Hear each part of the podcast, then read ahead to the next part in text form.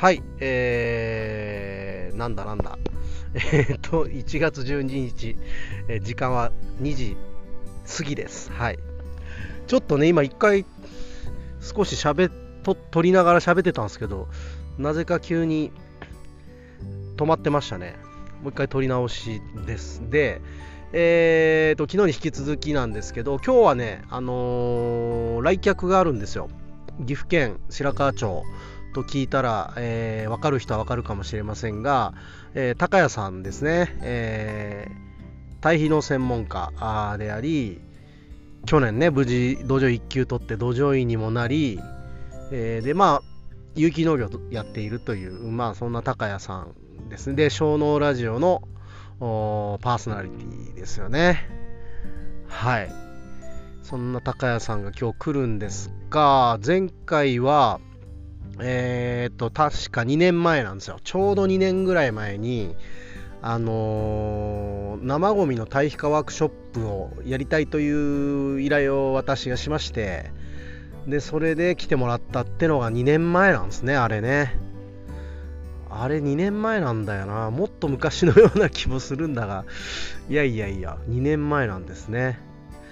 でですね、えっ、ー、と、まあ、その時に、実はあの西表の農家さんもですね、えー、来てましてでやっぱそういうのに興味があるっていうことで、えー、と勉強したいもしくはなんかこの堆肥車を持っていて牛糞堆肥を作り始めているんだけど見に来てほしいっていうことで2年前のその時に高谷さんと下地さんと一緒に西表に行ったんですよね。でその時のつながりがえーと、今回につながっておりましてどういうことかというと,、えーと、前回は僕が仕事で依頼をしてきていただいたという形なんですが今回はなんと,、えーと、竹富町が依頼したっぽいですね。なんか竹富町のその生ゴミ堆肥化のコンサルみたいなあ業務で来ているようです。まあ、詳しい話、後でね、えー、飲みながらじっくり聞こうかなと思うんですけど、まあ、とにかくね、あのー、前回の来島が今回につながっているパターンで、非常になんだろうな、理想的というか、まあ実際そんな話もしてたんですね。これがなんかな、仕事みたいになるといいよな、みたいな。で、その時確か星野リゾート見に行って、なんか星野リゾートからそんな話があったらいいな、みたいなことは言ってたんですけども。まあ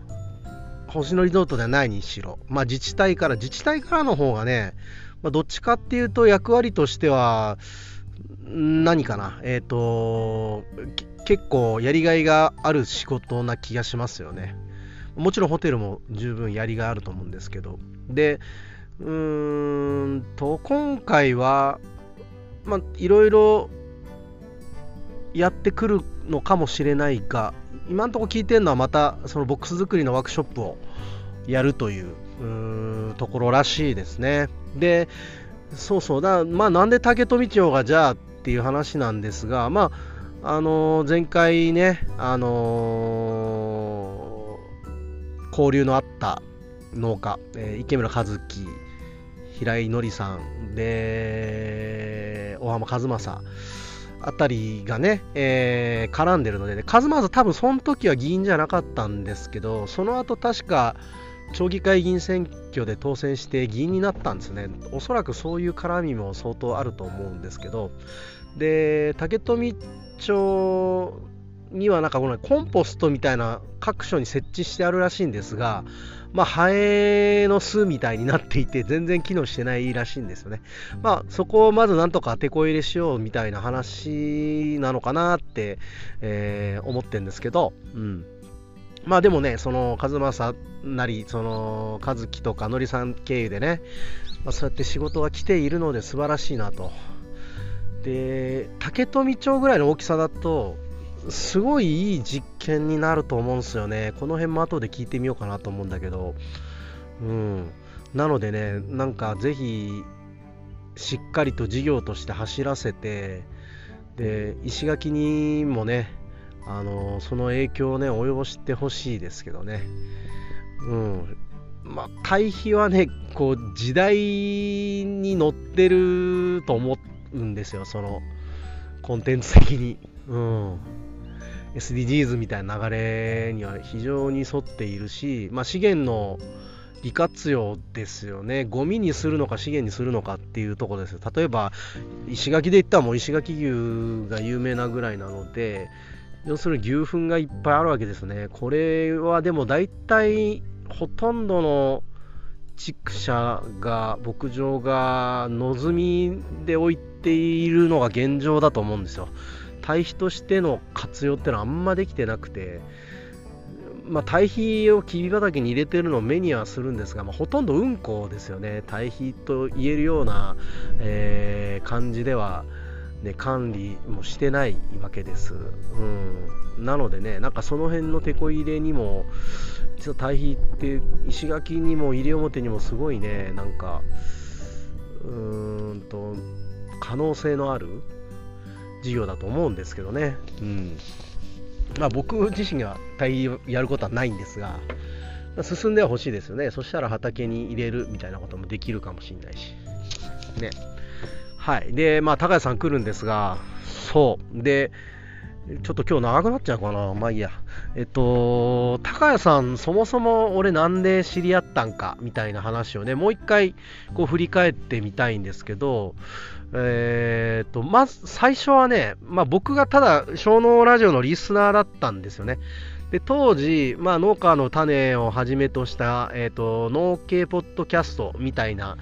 ものが、えーと、勃興してきていた時代で、えー、農系ポッドキャスト2.0ぐらいなのかな、第2世代ぐらいに当たる人たちがドドドッと出てきた頃で、まあ、何個か聞いてたんですよね。夜の農家さんとか、なんだろう、えっ、ー、と、楽しきラジオも聞いてたし、えー、ノアルタカとか、まあ、何個かもうすでに聞いているのはあったんですが、その中でね、なぜか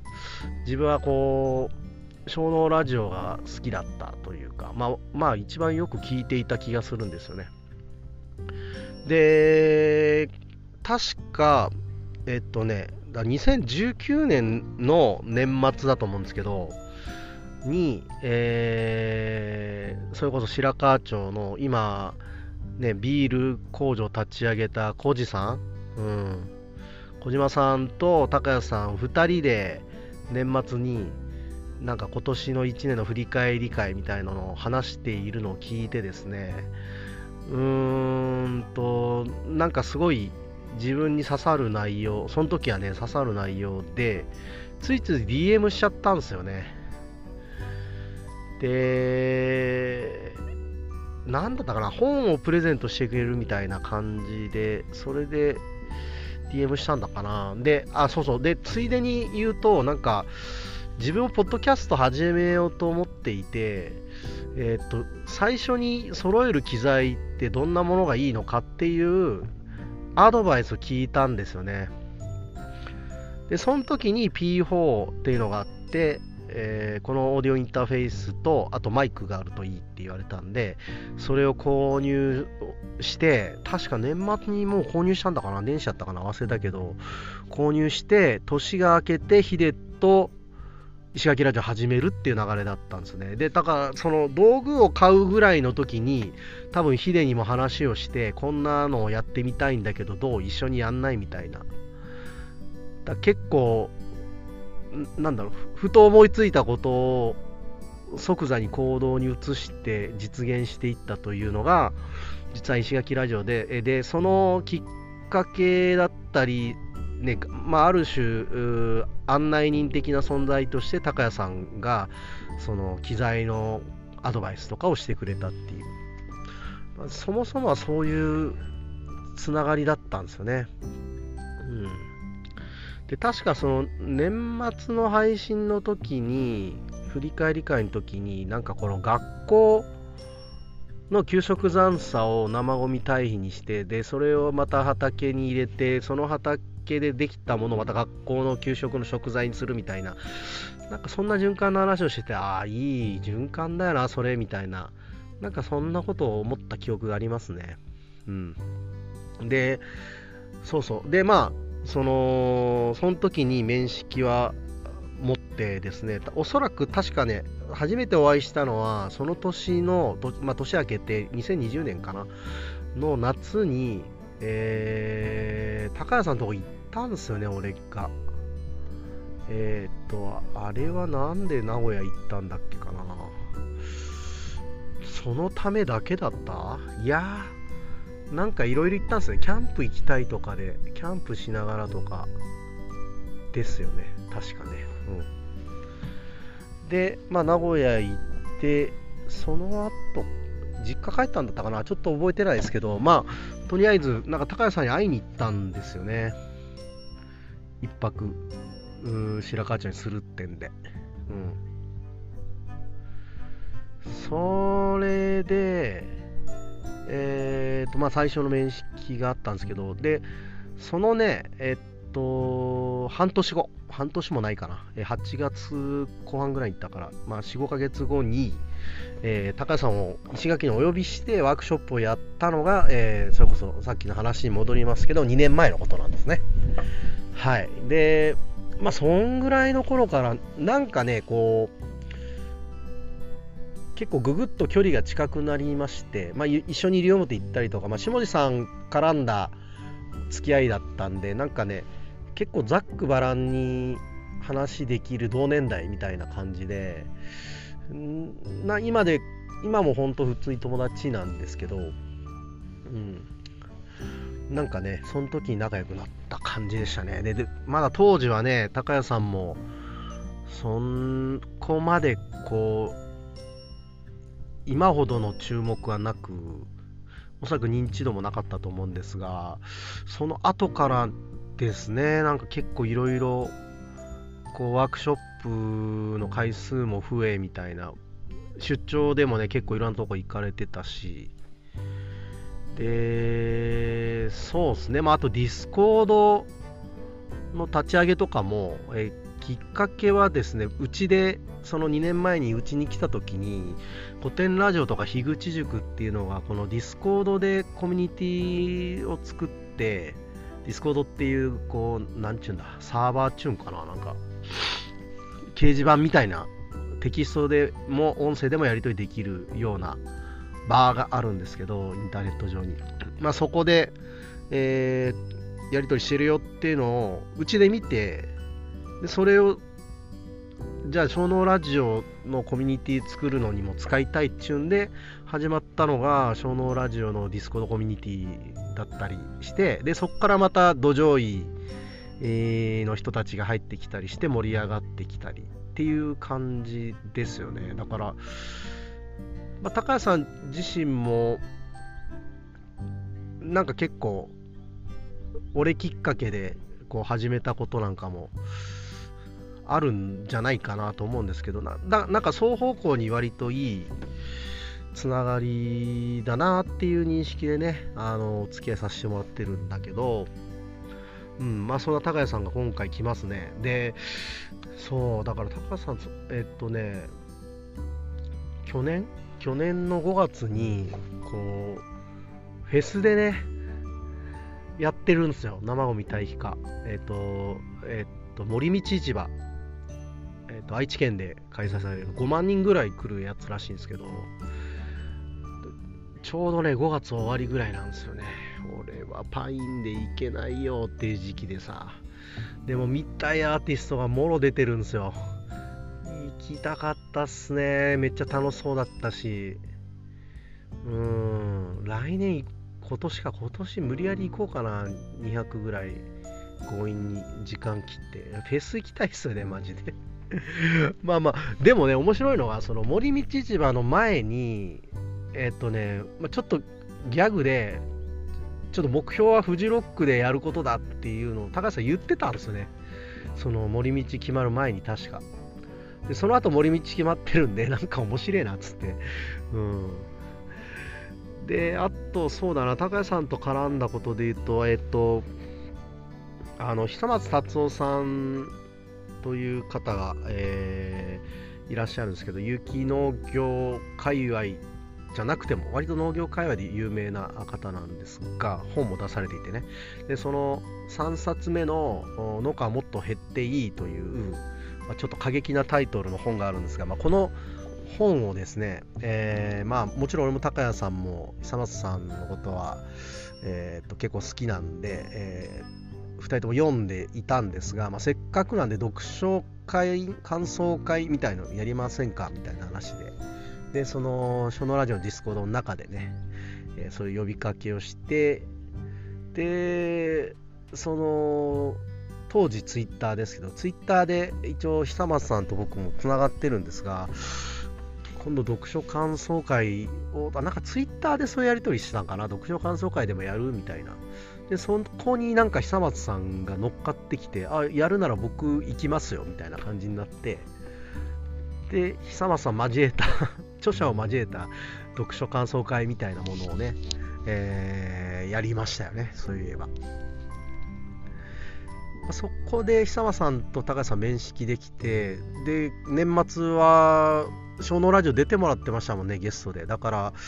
なんかね今年は高谷さん的にはすごい変化のあった年なんじゃないかなっていう、まあ、その辺も含めてちょっと丸2年どんなだったっていう話をね、まあ、お互いにこうし合えたらななんて思ってます。今日多分ねえっと一応他の農家さんにも声かけたんだけどあんまりみんな興味ないみたいでなんかこの辺なんだよな。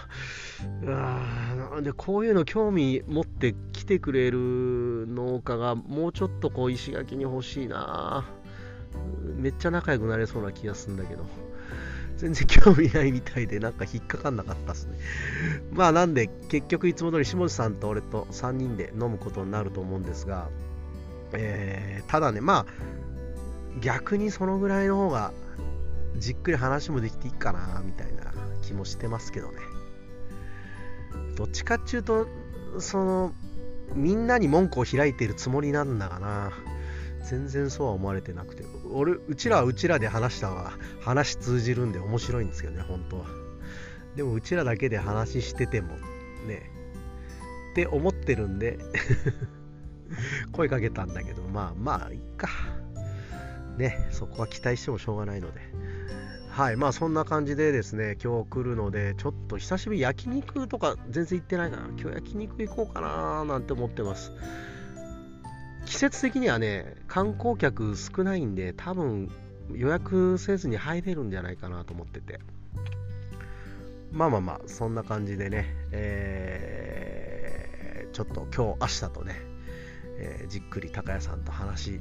したいなと。またその感想的なものはね、またおいおい話したいなと思います。というわけで、聞いてくれてありがとうございました。